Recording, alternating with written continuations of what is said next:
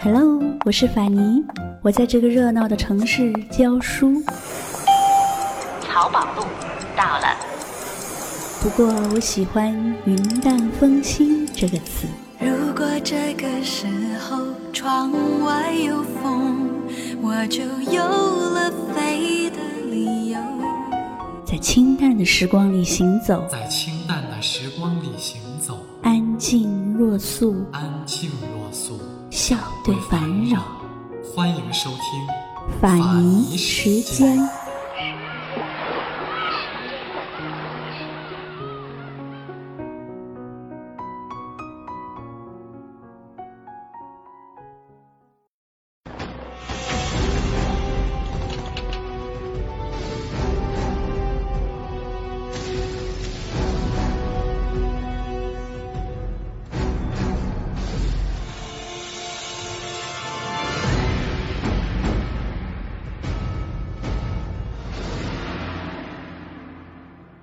二五年十二月十四日，天气寒冷，白雪覆盖了俄国首都彼得堡城。清早，三百多名俄国陆海军官兵从各自的营房出发，列队走向市中心的参议院广场。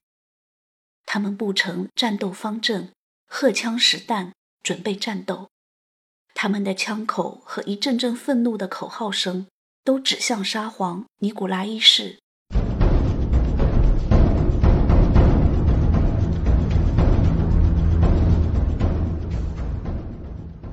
最有文化的俄罗斯富裕地主和禁卫军军官，不能容忍农奴和士兵的艰难地位，不能容忍别人和自己的不平等，于是发动了这场起义。这场起义发生在俄历十二月，领导这次起义的俄国贵族革命家被称为十二月党人。人通常不会在自己的利益面前愤愤不平，对于平等的诉求。从来都是自下而上的，自己要求得到别人的权利，很少有反过来自上而下，看到别人没有权利，自己感到不平衡。一个贵族，一个既得利益者，竟然要求废除自身的利益，这令人费解。我们只想得到后代的公正评价。一位十二月党人如是说：“这一单纯的。”不带任何功利的想法，这种书卷式的表达，让我们找不到任何世俗的依托。但是，由于没有发动广大的劳苦大众，起义很快遭到血腥镇压。五位起义领导人被尼古拉一世处以绞刑，其余一百二十一人遭到流放。于是，百余名十二月党人。带着镣铐到西伯利亚去了，他们将在苦役和囚禁之下度过余生。他们的罪证是对祖国的忧虑和挚爱，对奴隶的关注和同情。在那条被他们的歌声和镣铐敲击过的驿道上，那条漫长的通向蛮荒和苦难的驿道上，远远追踪而来的是他们年轻的妻子。十二月党人的妻子都是名门小姐，她们不仅姿容姣好，而且都受过良好的教育。大多数妻子根本没有料到自己的丈夫参与了秘密活动，因为在当时的社会，女人无权过问政治。如今丈夫被捕，家事被抄，她们惊慌失措，痛苦万状。按规定。假如她们选择追随丈夫一同流放到西伯利亚，那么他们带到西伯利亚的子女长大后将做长工，身份永远是奴隶。这些往日风姿楚楚、活跃在各种社交场合的佼佼者们，从拥有一切落到一无所有，还要把未来的希望全部填进去，他们流放的代价将是。血本无归，在压力和障碍之下，有几位贵妇动摇了，但是大多数妻子坚决要求随同丈夫流放西伯利亚。在西伯利亚的边界驿站，省长企图用对恶劣生存环境的描述来吓退过惯了贵族生活的十二月党人的妻子们。可是他们没有退缩，他们不惧怕任何打击和恫吓，他们义无反顾地从贵族阵营里剥离出来，和丈夫站在一起。当命运把他们推到前面的时候，我们清楚地看到，十二月党人的妻子个个都是自己丈夫精神追求的同道人。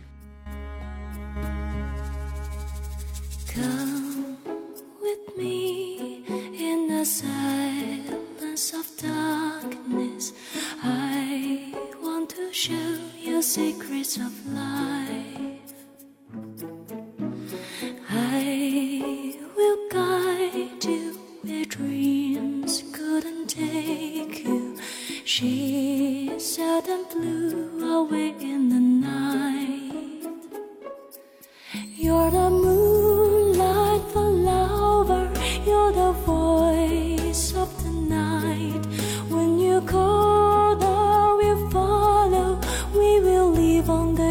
Of delight. I have been to the heights of my senses, feeling the touch of your caress.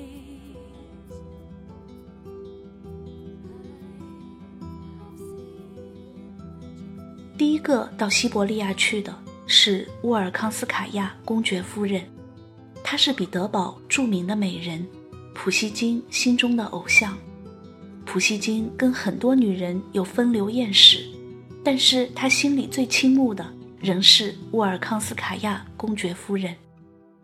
她不仅美貌温柔，而且聪明博学，精通五门欧洲文字，有极高的音乐天赋。临行前，在莫斯科，数百人为他举行了盛大的欢送晚会，气氛悲壮。普希金本人也到场。那时候，从莫斯科到西伯利亚有五千七百五十公里，没有汽车，更没有飞机，得走一年多的时间。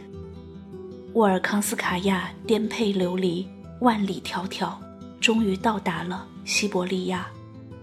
他在日记中写道：“他向我扑来，蓬头垢面，衣衫褴褛。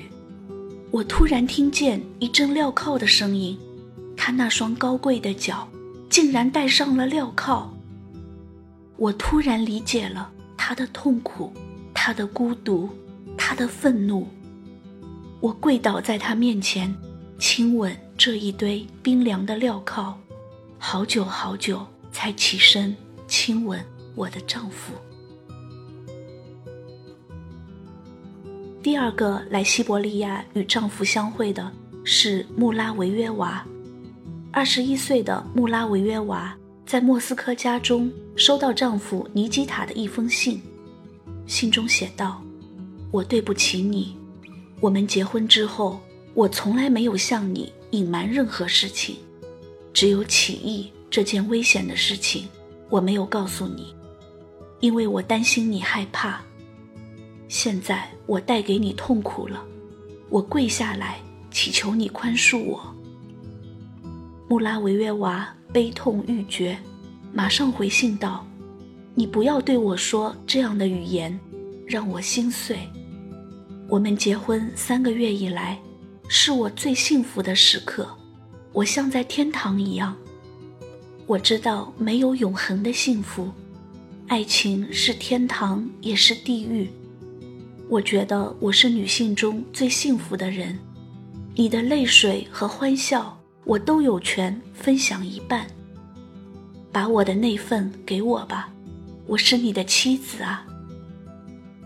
之后，穆拉维约娃整整抗争了一个月，才幸运地得到流放的权利。他履行信中的诺言，告别了亲爱的父母弟兄，忍痛丢下了三个年幼的孩子，去往西伯利亚。当戴着镣铐的尼基塔被带到监狱的围墙旁，他惊诧地发现，经历了千辛万苦的妻子依然巧施粉黛，衣饰华贵，美丽娇艳。文雅雍容的仪态，飘逸温柔的举止，为她增添了些许矜持的神采。一朵白色的心形小花别在她的头发上，那是纯洁爱情的象征。那一刻，尼基塔的眼中涌出泪水。我对不起你，你还是回莫斯科吧。我不愿你与我一同深受饥寒之苦。穆拉维约娃坚定地回答：“为了我们的爱情，我要永远跟随你。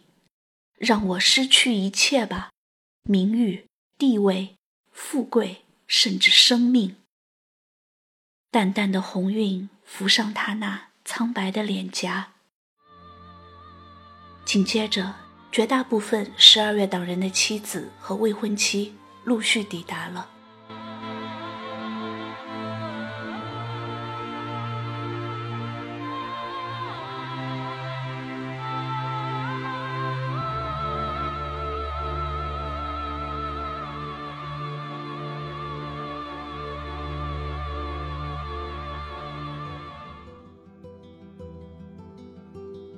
法国女时装师波丽娜的婚礼是在后贝加尔地区的监狱里举行的。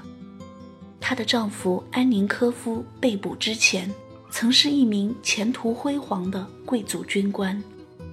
在丈夫入狱后，波丽娜上城沙皇，要求赴西伯利亚完婚。在后贝加尔监狱的囚徒中，有一个未婚的小伙子。名叫伊凡少夫，在牢狱中，他万分忧郁，打算逃跑。他说：“与其这样活下去，无宁死去。”正当悲观绝望之时，他收到了家庭女教师、年轻贫穷的法国姑娘尤米拉的求婚信。他对这位性格温和、聪明美丽的姑娘记忆犹新。当时他们情趣一致，相互尊重。然而，两人不同的社会地位阻碍了他们爱情的萌生。如今，伊凡少夫不愿连累这位纯洁的法国姑娘，但是尤米拉却不顾一切地来到他的身边。十二月党人的妻子们在监禁地组织起强大的妇女社。他们是阳光，是空气，是鲜花，是生命。痛苦绝望的囚犯们复苏了，沉重而凄惨的流放生活有了转机。所有的贵妇们只能一周两次会见丈夫，每次不得超过一小时，因此她们最喜欢坐在监狱对面的大石块上消磨时光。并且抓住时机与丈夫对几句话，这是他们唯一感到快乐的消遣。有一次，士兵们粗暴地赶走他们，并用枪托打了一位贵妇，贵妇们怒不可遏，立即上诉彼得堡。他们与囚犯一起捍卫着自己的权利，但是一次次的抗议都无济于事。不过，他们仍然不屈不挠，并提出要在狱中与丈夫同居的要求。这一要求在长久的拖延之后，终于得到了允许。后来，他们还通过在莫斯科的老关系，争取到了许多宽带。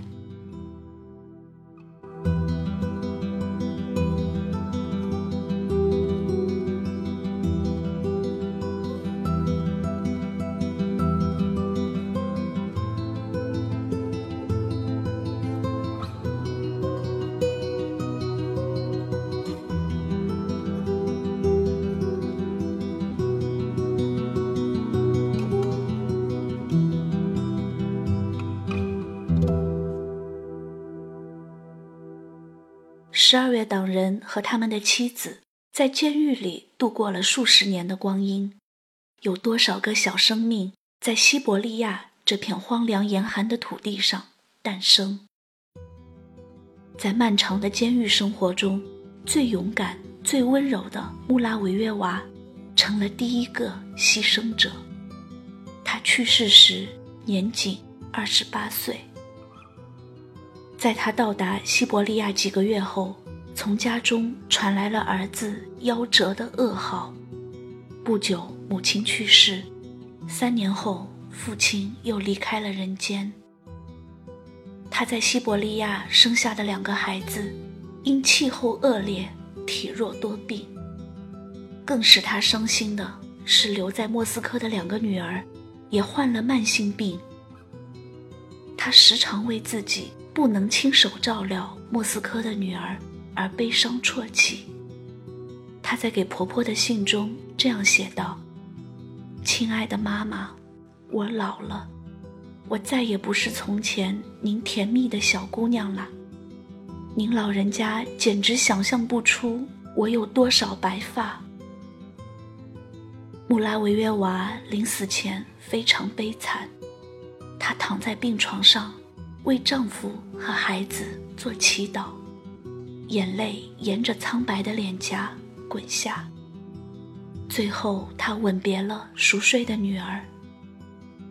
她死后，三十六岁的丈夫一夜之间白发苍苍。在安葬穆拉维约娃的墓上，人们竖起了墓碑，装饰了电灯祭坛，灯亮了数十年。祭坛至今仍保存完好。第二个去世的是尤米拉，她和伊凡少夫心心相印的度过了八年的幸福生活，还生了个孩子。但是她终因无法忍受西伯利亚的气候和生活条件而去世了，终年三十一岁。伊凡少夫在妻子去世一周年时极度悲痛，猝然死去。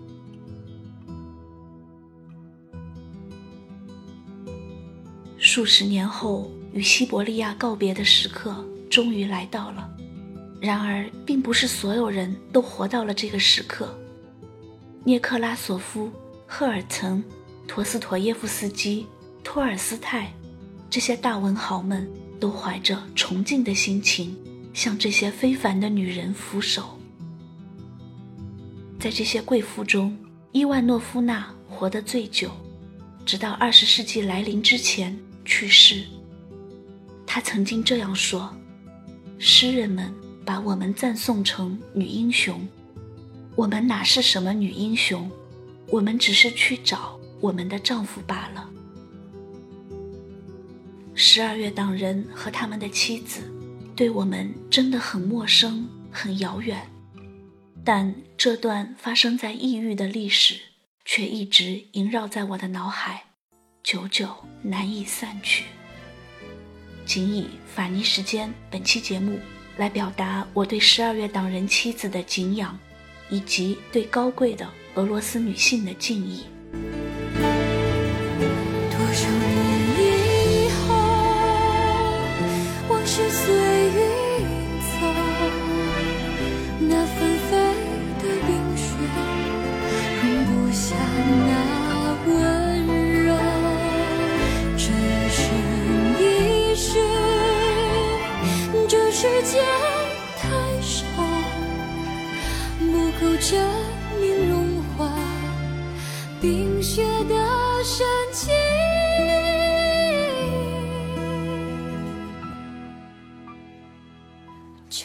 某一天，就在某一天，你忽然出现，你忽然出现，你清澈又神秘，在贝加尔湖畔，你清澈又。神秘，像北。